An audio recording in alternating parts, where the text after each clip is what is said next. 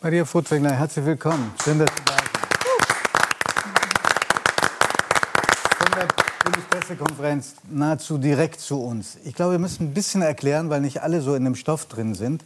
Vielleicht mache ich den Anfang und Sie erklären uns den Rest. Vor vier Jahren ist ein Gesetz verabschiedet worden, auf den Weg gebracht worden, mit einem ziemlich komplizierten Titel. Gesetz für die gleichberechtigte Teilhabe von Frau und, Frauen und Männern in Führungspositionen relativ bescheidenes Ziel bei Unternehmen einer gewissen Größe 30 Prozent Frauen in den Aufsichtsräten. So. Das ist mehr schlecht als recht auf den Weg gebracht worden. Und nun sagt ihr, das reicht nicht. Wir müssen die nächste Stufe erreichen. Welche ist das? Naja, die Unternehmen haben ja damals, also insbesondere die freie Wirtschaft hat gesagt, also das reicht, wenn wir das um Gottes Willen begrenzen auf die Aufsichtsräte, bloß nicht auch in die Vorstände. Wir tun uns selbst verpflichten. Wir verpflichten uns selber, wir kriegen dieses Problem ohne blöde Quote. Und Quote ist ja immer irgendwie eine Krücke. Äh, wir kriegen das hin und wir haben eben jetzt vier Jahre später eine Situation, wo wir feststellen, dass nach wie vor, ähm, ich glaube, ach Gott, die Zahlen müsste ich jetzt wirklich wissen, äh, äh, über 60 dieser großen Unternehmen, der DAX-Unternehmen, überhaupt keine Frau im Vorstand haben. Und was interessant ist und was eigentlich empörend ist, börsennotierten, Entschuldigung, börsennotierten Unternehmen. Und dass von denen äh, 51, glaube ich, auch eine Zielgröße, du musst ja als Aktienunternehmen, hast du einsehbare Ziele, was du wo erreichen willst.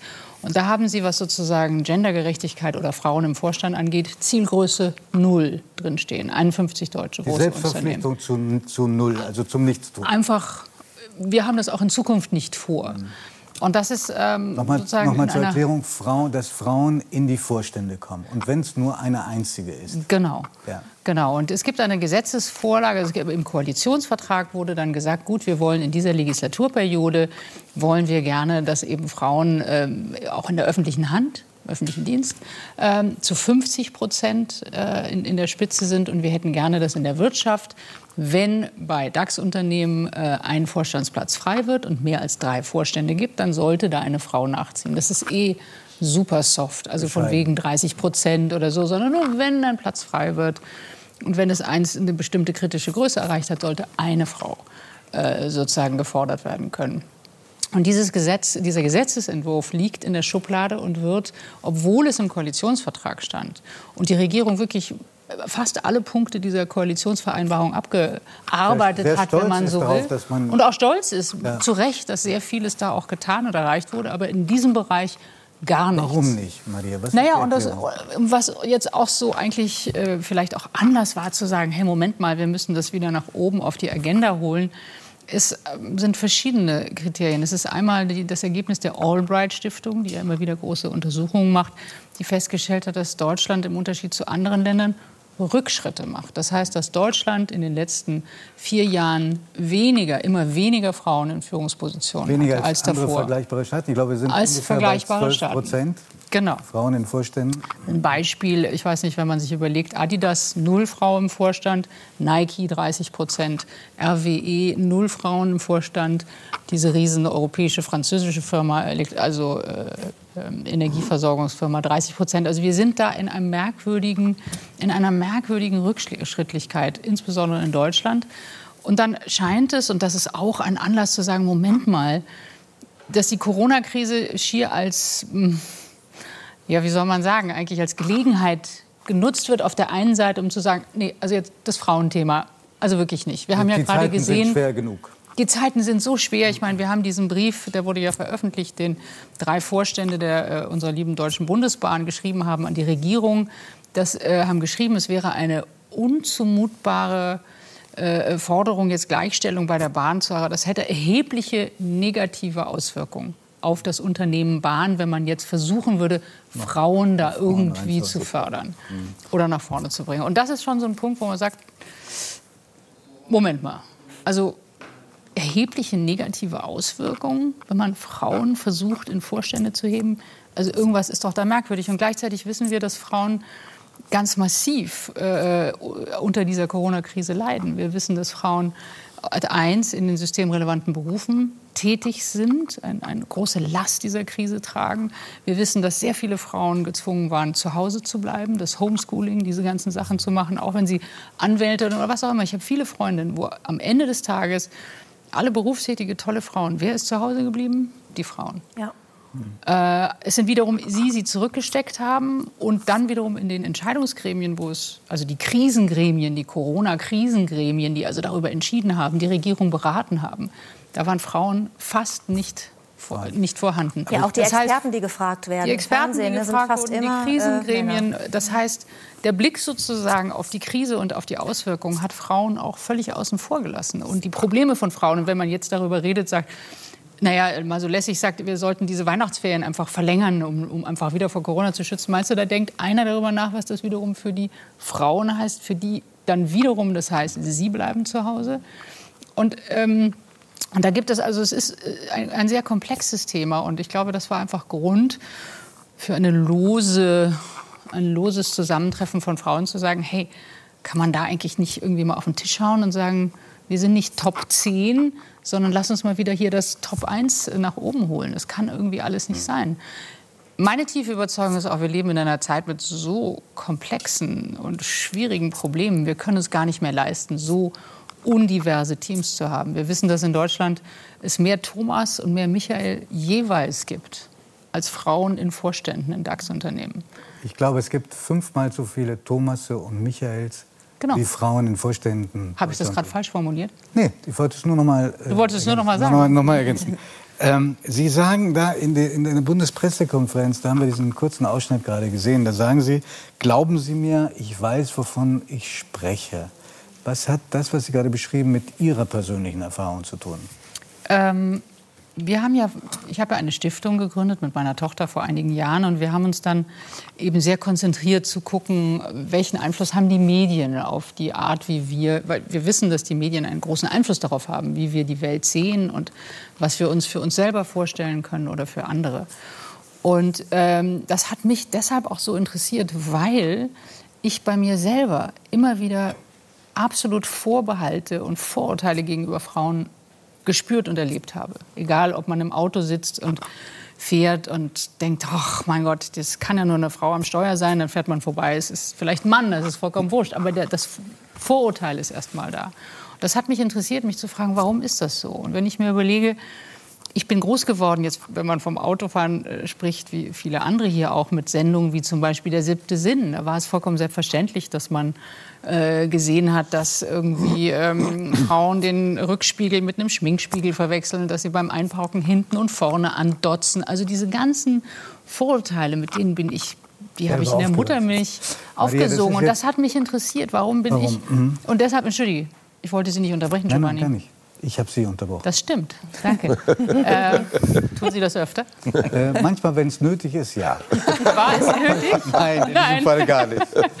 Gut, dann mache ich jetzt weiter, wenn Sie nichts dagegen haben. Nein, ist, also die Unterbrechung, glaube ich, lohnt sich, weil Wirklich? Ist kein jetzt bin ich gespannt. das ist kein abgekartetes Spiel, sondern wir haben tatsächlich einen Ausschnitt aus dem siebten Sinn von Wirklich? 1975, also nicht von 1812 im, im, äh, gab es das Fernsehen noch nicht, aber es fühlt sich und sieht Giovanni, ich so ergänze, damit es noch schöner ja. ist. Und das, äh, man, man, muss sich wirklich noch mal in Erinnerung führen. Anfang des letzten Jahrhunderts war ganz klar, dass Common Knowledge sozusagen, dass Frauen nicht intelligent genug sind und auch zu emotional sind, um im öffentlichen Diskurs mitzureden. Es war klar, dass sie einfach äh, äh die Gescheitheit nicht haben, weil sie auch ein kleineres Gehirn haben. Also das war also wir, wir kommen aus so tiefen Vorurteilen. Wir sind eben patriarchal ähm, geprägt. Und, und diese Vorurteile abzulegen, und das ist das, was ich da eben meinte, das ist ein extrem mühsamer Prozess, sich deren überhaupt bewusst zu werden. Und so lange, und das ist sozusagen mein Credo, so lange können wir nicht warten. Und deshalb brauchen wir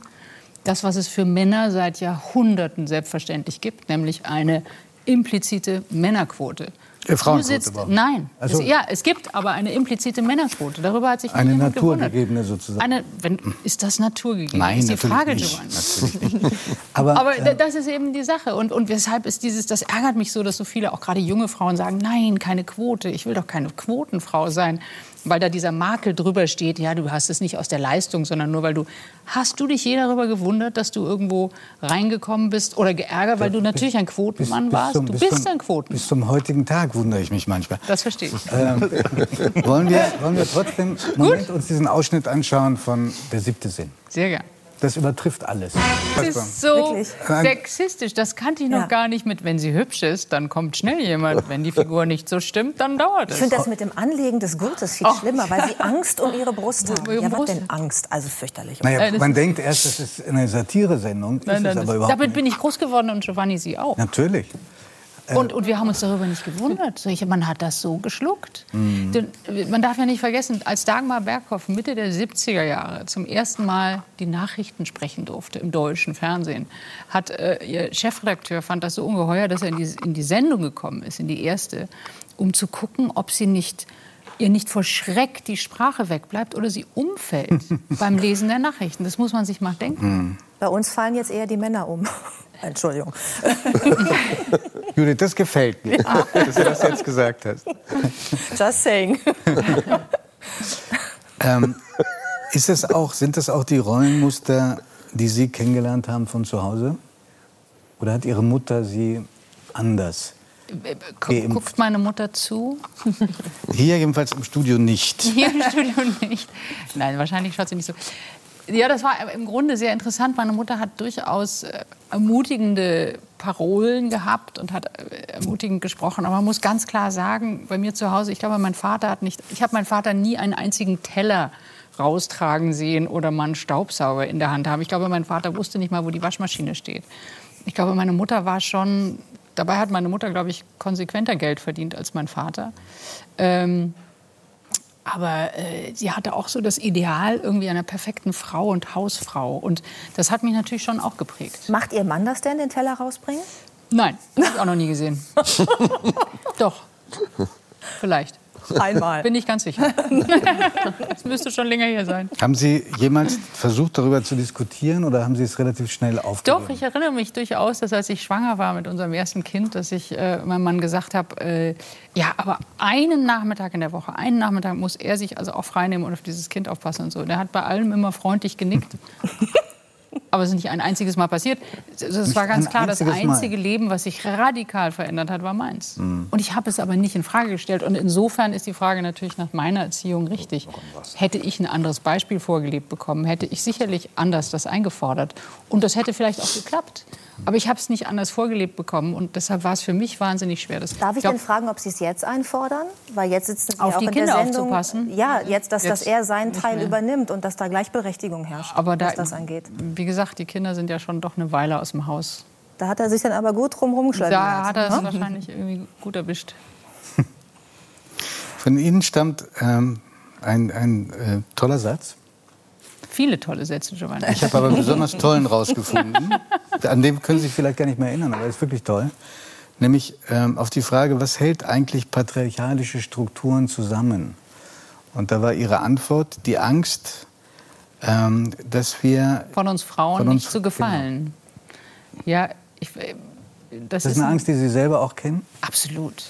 Absolut. Also dieses Gefühl, gerade wenn man anfängt, das hat sich sehr, also da bin ich jetzt etwas drüber hinweg, aber als ich angefangen habe, mich auch sehr klar feministisch zu positionieren und für dieses Thema zu engagieren, und das ist noch gar nicht so, so lange her, äh, erinnere ich mich, wie dieses, ach, dieses genervte Augenrollen, insbesondere der Männer, ähm, mir dann oft den Schneid abgekauft hat. Auch weil, in Ihrem engsten Bezugskreis? ja, auch im engeren Bezugskreis. Irgendwie dieses, ich will doch lustig sein, ich will doch, dass sie es auch nett, nett und lustig finden. Und wenn ich jetzt aber mit so einem schwierigen Thema komme, was dann, äh, Gleichberechtigung, äh, und sie dann die Augen rollen, dann wäre ich verführt. Also dann fiel mir das manchmal schwer, dabei zu bleiben und nicht zu denken, ach scheiße, ja, nee, ich bin jetzt lieber wieder lustig und vergesse mal das Thema. Also ich kenne das als Frau und wir sind, glaube ich, sehr stark als Frauen auch erzogen sozusagen mit, mit unserem Charme oder unserem Aussehen sozusagen zu punkten. Wir sind weniger erzogen, meine Generation weniger erzogen, wirklich mit Inhalten und klare, klaren Forderungen uns durchzusetzen. Sie sagen meine Generation. Wie ist das für Ihre Generation, Andrea Petkovic? Ähm, ist, kommt Ihnen das vertraut vor, was sie sagt, oder sehr fremd? Ja, nee, es kommt mir sehr vertraut vor. Ich habe die ganze Zeit nämlich jetzt überlegt und ich bin ja im Sport aufgewachsen und da ist ja alles, würde ich jetzt mal so spontan sagen, noch mal zehn Jahre zurück. Und ähm, bei uns wird ja auch vorausgesetzt, also es gab zum Beispiel einen Vorfall, Serena Williams, nachdem sie von ihrer Schwangerschaft zurückkam, hatte einen Ganzkörperanzug an, der ganz lang ging. Und die French Open haben das daraufhin verboten, für Frauen lange Hosen zu tragen. Und es ging ein riesengroßer Aufschrei damit Warum? einher, weil wir in kurzen Röcken spielen, ist doch klar. Also es wurde auch gar nicht weiter erklärt, sondern es war ja schon immer so gewesen, dass wir in kurzen Röcken spielen. Und ähm, jetzt kommt Serena und spielt in so einem langen Anzug. Und das haben wir dann durchgesetzt. Also die WTA, die Frauenorganisation für die, ähm, die Vereinigung für Frauen im Tennis, die hat es dann durchgesetzt, dass wir jetzt, wenn wir wollen, wenn es kalt ist, dürfen wir die langen Hosen anziehen, wenn wir möchten. Ähm, aber deswegen habe ich jetzt so, das fand ich sehr spannend, weil ich habe das Gefühl, bei uns alles ähm, was jetzt schon deutlich moderner wird, kommt im Sport immer so ein bisschen später. Wobei wir auch eine der wenigen Sportarten sind, die das gleiche Gehalt bei den Grand Slams bekommen. Mhm. Und, oh, wow. ähm, ja, aber dafür werden wir stark kritisiert, weil die Männer ja Best of Five spielen, also manchmal fünf Sätze, wir nur drei Sätze. Mhm. Und, ähm, und da sind viele nicht informiert. Auf der, das sind 10 Prozent der Tour. 90 Prozent der Tour verdienen wir ein Drittel dessen, was Männer verdienen.